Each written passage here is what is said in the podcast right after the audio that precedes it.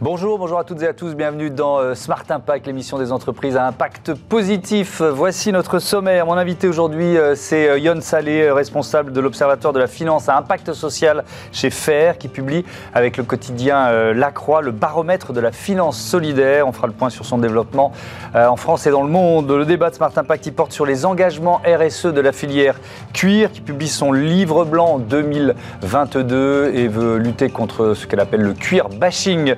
Puis la start-up éco-responsable du jour, c'est Wounded Woman, marque de sous-vêtements pour euh, les femmes qui viennent de subir une césarienne et d'autres opérations euh, de chirurgie du ventre. Finance, maroquinerie, santé, trois univers, 30 minutes pour les explorer. C'est parti, c'est Smart Impact.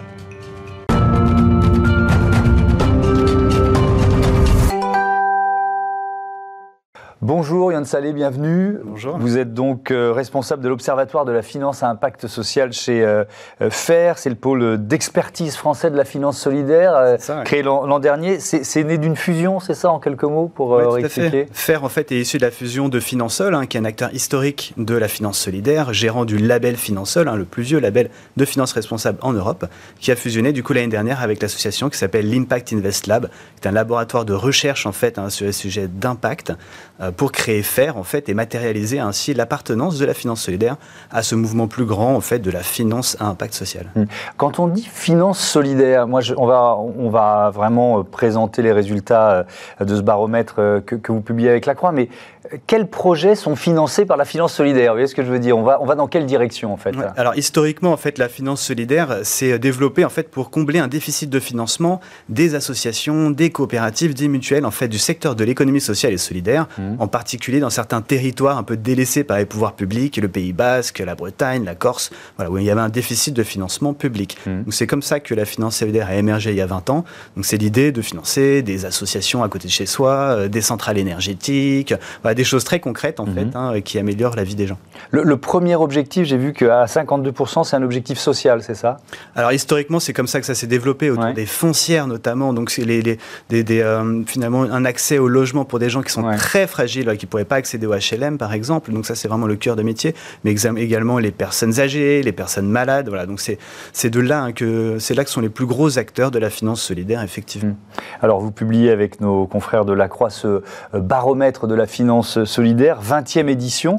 Est-ce que déjà, si on, si on fait un constat un peu global, en, 20 ans, il y a une progression qui, euh, qui est continue du développement de la finance solidaire? Oui, tout à fait. Là, pour donner un chiffre, en 3 ans, la finance solidaire a doublé. Hein. donc, euh, on voit vraiment un appétence des Français. Et en fait, cette, dynamique, elle est forte, elle est là depuis très longtemps. Euh, aujourd'hui, il y a près de 180 produits labellisés Finansol. Ils sont disponibles à peu près dans tous les réseaux et pour tous les particuliers. il y a, voilà, c'est vraiment diversifié et euh, et, c'est une finance en fait qui parle beaucoup aux gens parce qu'elle est, très transparente, elle est très matérielle, en fait très concrète, euh, beaucoup plus que d'autres formes de finance responsable. Euh, quelques chiffres sur l'année dernière, les chiffres 2021, un encours global de la finance solidaire de 24,5 milliards d'euros, une progression sur un an de plus de 5 milliards d'euros, soit 26% de progression. Effectivement, on retrouve ces, chiffres. Je crois que le 5 milliards d'euros, c'est un record de progression en valeur absolue, c'est ça? Tout à fait. chaque année, on bat les records en finance mm. solidaire. Hein, euh, c'est quelque chose d'assez incroyable d'un point de vue du dynamisme de la collecte, hein, de l'épargne, mais également cette année, ce qui est particulier du côté des investissements, euh, puisqu'on a pratiquement 700 millions d'euros d'investis hein, dans des acteurs à fort impact social. Euh, et ça, pour le coup, c'est un, plus de 40% de plus que l'année dernière. On voit un rattrapage, sans doute, suite à la période crise Covid, voilà, qui a un petit peu ralenti l'activité des opérateurs. Voilà, il y a un grand dynamisme. Mm, donc ça veut dire que ça s'équilibre entre le grand public, les investisseurs professionnels? Alors la finance solidaire, c'est plutôt une finance de particuliers. Hein, on y accède à travers des supports donc qui sont labellisés Finansol, hein, c'est le Sésame, euh, qui sont aussi bien des livrets que euh, des OPC, donc des, produits cotés, euh, également des titres d'entreprise qui font appel public à l'épargne, par exemple à travers des plateformes de crowdfunding. Ça, c'est vraiment le cœur hein, de la finance solidaire, c'est ce lien entre l'épargnant euh, et le projet, avec vraiment une logique de transparence, c'est-à-dire qu'on génère beaucoup d'informations à destination de l'épargnant afin qu'il sache comment son argent est utilisé. Et mmh. ça, c'est, pour mon sens, également, ça traduit quelque chose que les gens apprécient. Oui, oui. C'est, quoi? C'est peut-être l'un des premiers leviers euh, euh, qui, qui, permet d'aller, de basculer vers la finance solidaire. Là, je parle des particuliers, du grand public. Ouais, il y a cette demande de transparence. Quoi. Absolument, je pense que ça, c'est une appétence générale, hein, de toute mmh. façon, sur l'utilisation de l'argent. On le voit avec des applications comme Rift, par exemple, qui permettent de mieux comprendre comment comment utiliser son argent. là, ce qui va être en plus, ça va être ce côté aussi impact social et environnemental positif. C'est-à-dire qu'on va vraiment soutenir des personnes en grande fragilité. Hmm. On va travailler sur bah, de la rénovation, par exemple, du bâti pour des personnes qui sont très fragiles, qui auraient du mal à se financer pour, pour bah, réduire leur coût de chauffage, par exemple. En ce moment, c'est vraiment d'actualité. c'est ce genre de choses. Hmm. Est-ce que la, loi Pacte a joué, enfin, je sais que la loi Pacte a joué un rôle, mais quel rôle, en quoi ça a été un accélérateur du développement de la, de la finance solidaire? Ben, C'est vrai que la finance solidaire s'est développée à travers une série de lois. Et la dernière euh, en date, c'est la loi Pacte qui oblige en fait tous les assureurs à proposer un, une unité de compte solidaire, donc un petit support en fait euh, solidaire dans tous les contrats d'assurance vie qui sont proposés aux particuliers aujourd'hui. Hmm. Donc ça a effectivement été un, un, accélérateur. Ce baromètre, il permet de voir la, la progression sur 20 euh, ans de l'épargne solidaire dans le patrimoine des, des Français. Et alors en, en pourcentage, en 20 ans, c'est juste vertigineux. C'est combien déjà? On passe de 0,02% de l'épargne financière des Français à 0,42%. Ça reste petit, mais en dynamique très forte de croissance. Oui, ça fait plus de 1000, euh, plus de 1000% en dynamique de, croissance. Mais effectivement, 0,42%. Ça reste une goutte d'eau par rapport à la, à la, à la finance, à l'épargne globale. C'est aussi ce qu'il faut, euh, ce qu'il faut avoir en tête. Oui, tout à fait. Alors au niveau de, de faire, en fait, notre objectif, c'est d'atteindre 1% euh, rapidement. Hein, et euh, enfin, on est dans une logique de croissance qui devrait nous permettre de le faire. Et aujourd'hui, par exemple, des canaux comme l'assurance vie sont des nouveaux canaux de croissance hein, euh, pour, pour le, la finance solidaire. Maintenant, il reste hein, aux, aux, acteurs, aux assureurs de faire la promotion des produits pour que les Français y souscrivent. Est-ce qu'il y, y, a des... Des, alors, vous, vous disiez, le, le, il y a 20 ans, quand ça s'est créé, il y avait une notion géographique euh, avec des, territoires qui étaient peut-être un peu, un peu sous les radars de l'État, on va, on dire ça comme ça. Mais est-ce qu'il y a encore aujourd'hui, peut-être pas géographiquement, mais des secteurs, des, zones, des euh, secteurs d'activité qui sont de la même façon pas encore touchés et qui auraient besoin de cette finance solidaire? Vous voyez ce que je veux dire? Bah, si, on, si on se met par rapport à la taille des enjeux, en fait, c'est très clair. Hein. et aujourd'hui, c'est peut-être ça que nous apporte l'impact. Hein, on essaie, de, se on essaie de, tirer les meilleures pratiques en fait, hein, pour enrichir la finance solidaire. Mm. C'est euh, la mise en perspective avec la taille des enjeux. Et on voit par exemple les questions de lutte contre le changement climatique. Euh, donc il y a l'importance de remplacer bah, toutes les chaudières à gaz, mm. tous les systèmes en fait, qui sont émetteurs de gaz à effet de serre.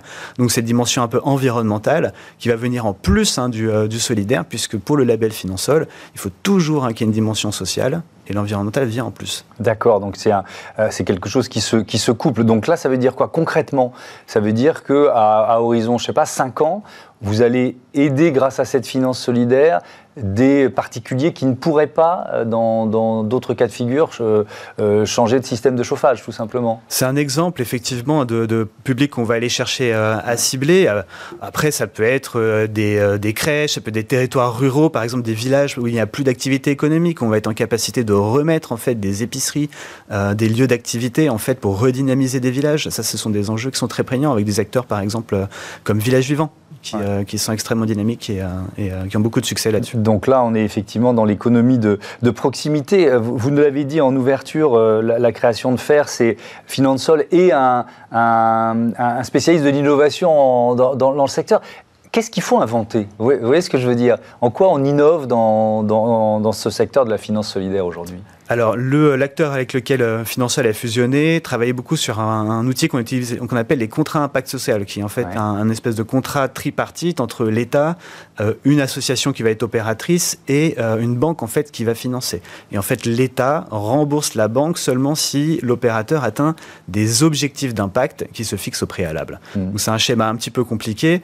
ça vous ça montre bien un petit peu comment est-ce qu'on introduit ces logiques d'impact.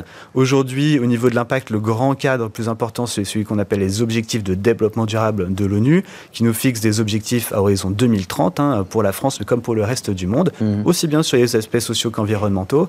Euh, et la grande innovation qui reste à faire, c'est justement travailler sur l'efficacité de l'allocation d'actifs pour atteindre en fait euh, les enjeux les plus cruciaux euh, des objectifs de développement durable au niveau de notre pays, voire au niveau des régions et des départements. Ils sont évidemment pas les mêmes en fonction des endroits. Oui, évidemment. Euh, je voudrais qu'on termine simplement avec une petite ouverture sur, sur le monde. Ce chiffre que vous donniez tout à l'heure, 0,42% euh, de l'épargne solidaire dans le patrimoine des, des Français, au niveau mondial, c'est encore pire, je mets des guillemets. C'est-à-dire, ça, ça représente quoi au niveau mondial?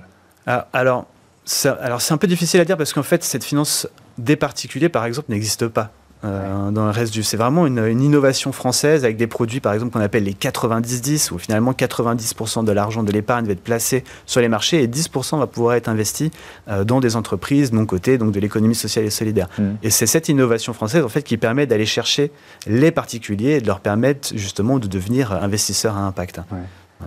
Mais dans les autres pays, c'est une finance plutôt institutionnelle. Euh, voilà, donc c'est difficile de mettre en, perspective les chiffres. En France, pour le coup, les investisseurs institutionnels sont un petit peu en retard. Euh, on estime qu'ils investissent à peu près un milliard d'euros hein, euh, dans, des acteurs de, l'économie sociale et solidaire. en dehors des banques, évidemment, les banques sont plus impliquées. Mais, mais voilà, là, on se fixe également un objectif à 1%, en sachant que la gestion d'actifs en France, c'est à peu près 3 000 milliards, bah, ce serait atteindre 30 milliards d'engagements. Euh, des investisseurs institutionnels dans, euh, dans, la finance solidaire. Merci beaucoup, merci euh, Yann Salé, à bientôt sur, sur Bismart. On passe à notre débat, la filière cuir s'engage. Retrouvez le débat de Smart Impact avec Veolia.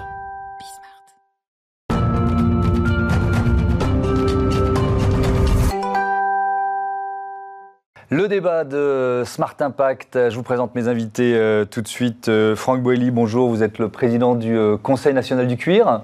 Absolument. Bienvenue. Arnaud Barboteau, bonjour, le fondateur d'OTA Paris. Ce Conseil national du, cuir, fédération, combien de fédérations d'entreprises représentées? Alors en fait, c'est une confédération, c'est-à-dire que nous regroupons 21 fédérations et donc c'est une, une une représentation très large, puisque ça va de l'élevage jusqu'à la distribution des produits finis, en passant par euh, je veux dire, le cœur du réacteur, c'est-à-dire le secteur industriel, donc, euh, collecte dépôt, tannerie, mégisserie, maroquinerie, chaussures, ganterie et, certain nombre de métiers artisanaux. si on donne quelques chiffres sur la filière cuir, 100 euh, métiers, 12 800 entreprises, plus de 133 000 euh, salariés. on reviendra voilà, on peut parler du chiffre d'affaires aussi. Oui, bah oui, il est important. 25 milliards de chiffre d'affaires, et ce qui est très important, plus de 13 milliards à l'export? Oui, alors c'est une vraie question ça, parce que plus de 13 milliards à, l'export, est-ce que, euh, et est-ce qu'à l'inverse, quand on importe, ça, complique les engagements RSE, puisqu'on est, on est là pour parler du, euh, voilà, des engagements RSE, de ce livre blanc RSE de la, filière.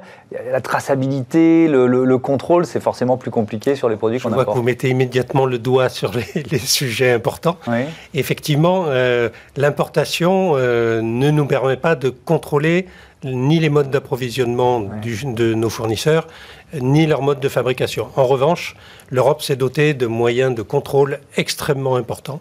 Et donc, euh, ben, tout le territoire européen et l'ensemble des consommateurs sont protégés par cette euh, réglementation. Donc, que ce soit produit sur notre territoire, donc là, on est sûr qu'on est engagé avec des démarches RSE, ou que ce soit produit à l'extérieur, de toute façon, sur le, sur le territoire européen, ne rentrent que des produits qui normalement satisfont aux mm. règles européennes. Donc c'est quand même une, garantie importante. Euh, Arnaud Barboto, OTA, déjà ça veut dire quoi OTA OTA c'est pour On the Asphalt. D'accord. Parce que mon principe, en fait, sur mes chaussures, c'est de recycler. Le principe de base, c'est de recycler des vieux pneus de voiture pour les transformer en semelles de chaussures. Ok, d'accord. Donc ça, ça c'était, c'était peut-être le pneu de ma voiture il y a quelques années. Potentiellement, oui, effectivement. et ça me permet de recycler l'équivalent d'un pneu toutes les trois paires produites. Et en plus euh, de, de, proposer du recyclage, il y a un vrai bénéfice client parce que, étant donné que c'est une semelle en pneu, on se retrouve avec une semelle qui est beaucoup plus résistante euh, à l'usure, à l'abrasion, mhm. et euh, un produit qui est plus résistant dans le temps. Et vous utilisez aussi du cuir. Quel type de cuir? Alors, je suis sur du cuir euh, parce que là, je parlais justement de la résistance à l'abrasion de la semelle. Mmh. L'objectif d'OTA, c'est de proposer des produits qui vont durer dans le temps, qui vont être très résistants dans le mmh. temps. Et c'est pour ça que je me suis basé sur le cuir euh, principalement. Je suis sur une production 100% Europe, avec des cuirs qui viennent d'Italie euh, principalement, et qui ont tout, euh, toutes les certifications euh, Gold, les Air Working Group, qui, euh, mhm. qui, ont évidemment la réglementation REACH en Europe. Mon objectif, c'est vraiment de proposer un produit qui va durer dans le temps, qui va être très résistant. Et c'est vrai qu'aujourd'hui, il n'y a rien de mieux que le cuir. pour, pour la résistance dans le temps. Mhm. Vous, vous, publiez au Conseil national du cuir ce livre blanc RSE de la filière. Pour, pour, quel objectif? Qu'est-ce que vous vouliez raconter avec ce livre Alors nous avons euh, au moins deux objectifs. Mhm. D'une part, de, de montrer euh, au grand public euh, la démarche RSE de la filière qui est profonde et ancienne. Et d'autre part, donner aussi des clés à nos industriels parce que la démarche RSE, c'est pas forcément quelque chose de très simple à mettre en œuvre. Et donc, on leur donne quelques outils, quelques exemples pour euh, leur montrer qu'en fait, ils sont un peu comme M. Jourdain, ils font déjà de la RSE sans le savoir, ne serait-ce qu'en appliquant la réglementation. Euh, vous parlez de cuir bashing. Euh, pourquoi? Vous, À qui vous pensez quand vous employez cette expression? Alors en fait, c'est vrai que bien que nous soyons, je crois, très vertueux dans notre dans nos, dans nos procédés. Hein. Il ne faut pas oublier quand même que la filière cuir, c'est la plus ancienne activité de recyclage au monde. Hein. Parce mmh. que déjà, euh, dans la préhistoire, euh, quand les, les hommes avaient abattu les animaux pour se nourrir, eh bien, ils utilisaient la peau ensuite pour faire des chaussures, pour se vêtir. Mmh. Voilà. Donc, euh, cette activité de recyclage, elle est très ancienne et elle est toujours aussi présente aujourd'hui. Et donc, nous sommes relativement étonnés d'être la cible à la fois d'un certain nombre d'ONG qui ont pris ont un parti pris, on va dire, c'est d'être contre le cuir, et donc qui véhicule un certain nombre d'informations qui sont tout à fait inexactes. Et je dirais la plus emblématique d'entre elles, c'est par exemple de dire que euh, dans le monde, un milliard d'animaux sont abattus pour leur peau. Donc, ça, donc ça, ce n'est pas vrai. C'est-à-dire que c'est faux, absolument. Il n'y a faux. aucun animal qui est élevé pour, uniquement pour sa peau. C'est ce que vous nous dites. C'est d'abord une filière alimentaire. C'est une filière alimentaire. Et, de toute façon, le business model ne tient pas puisque hmm. la valeur de la peau, c'est environ 5% de la valeur d'un animal. Donc, qui va élever un animal pour 5% de sa valeur hmm. Je veux dire, on a déjà répondu à la question.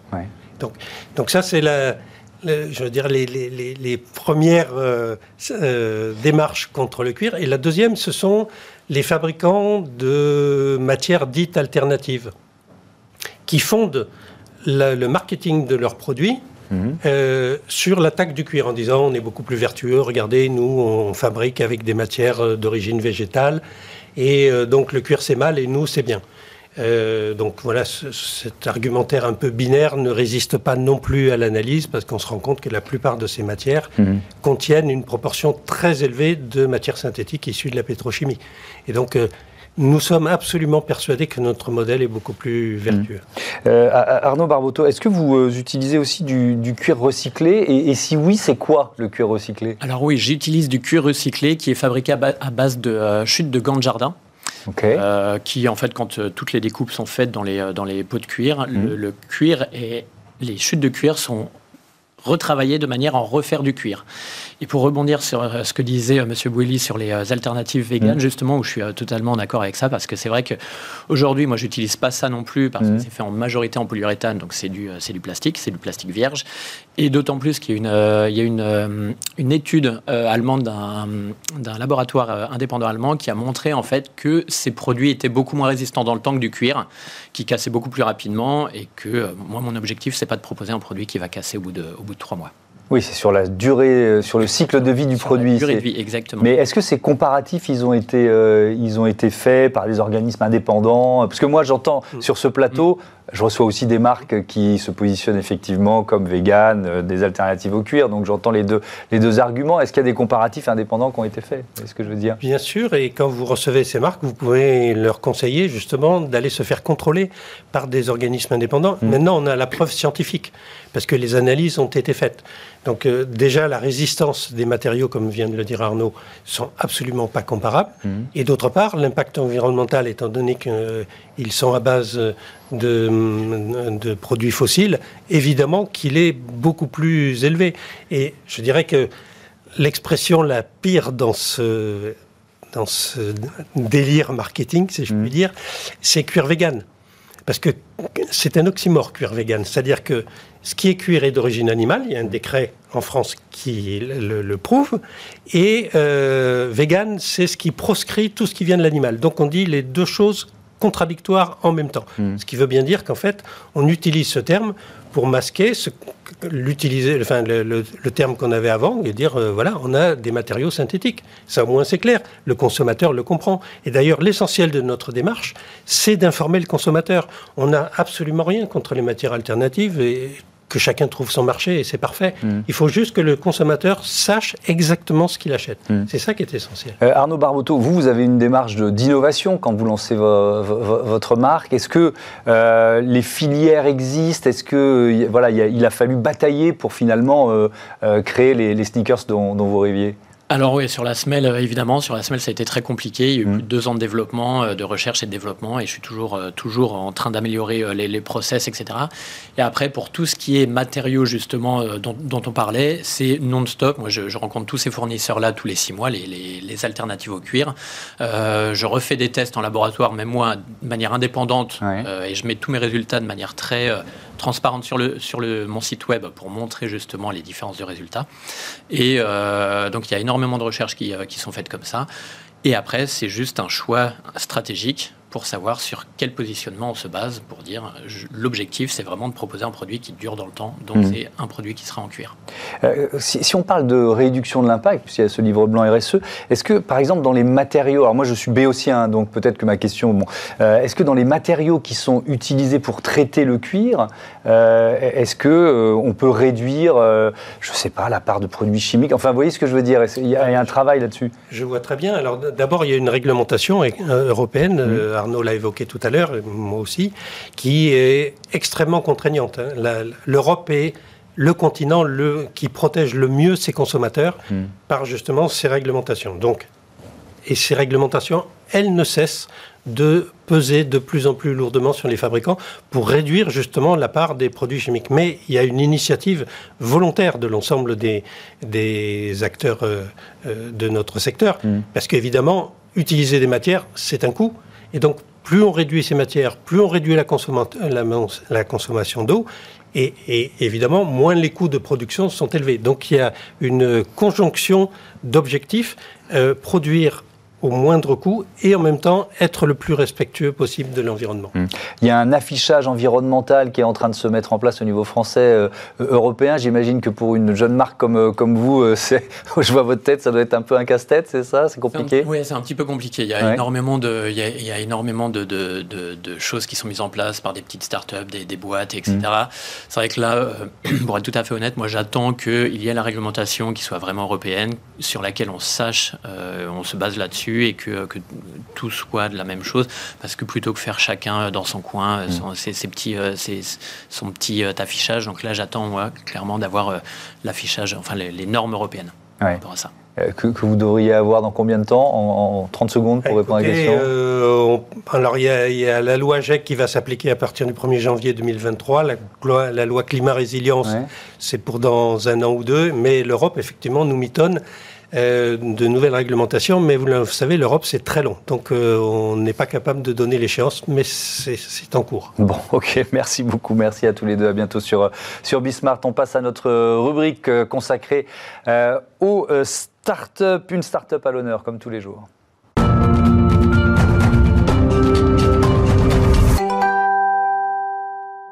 Bonjour Audrey Bouillet, bienvenue. Bonjour. Vous êtes la présidente fondatrice de Wounded Woman. Euh, c'est votre histoire personnelle, c'est ça qui vous a donné envie de créer cette marque Oui, absolument. Et plus que donner envie, c'était une vraie nécessité. Mmh. Euh, en fait, j'ai eu une césarienne d'urgence en 2019 pour mon fils.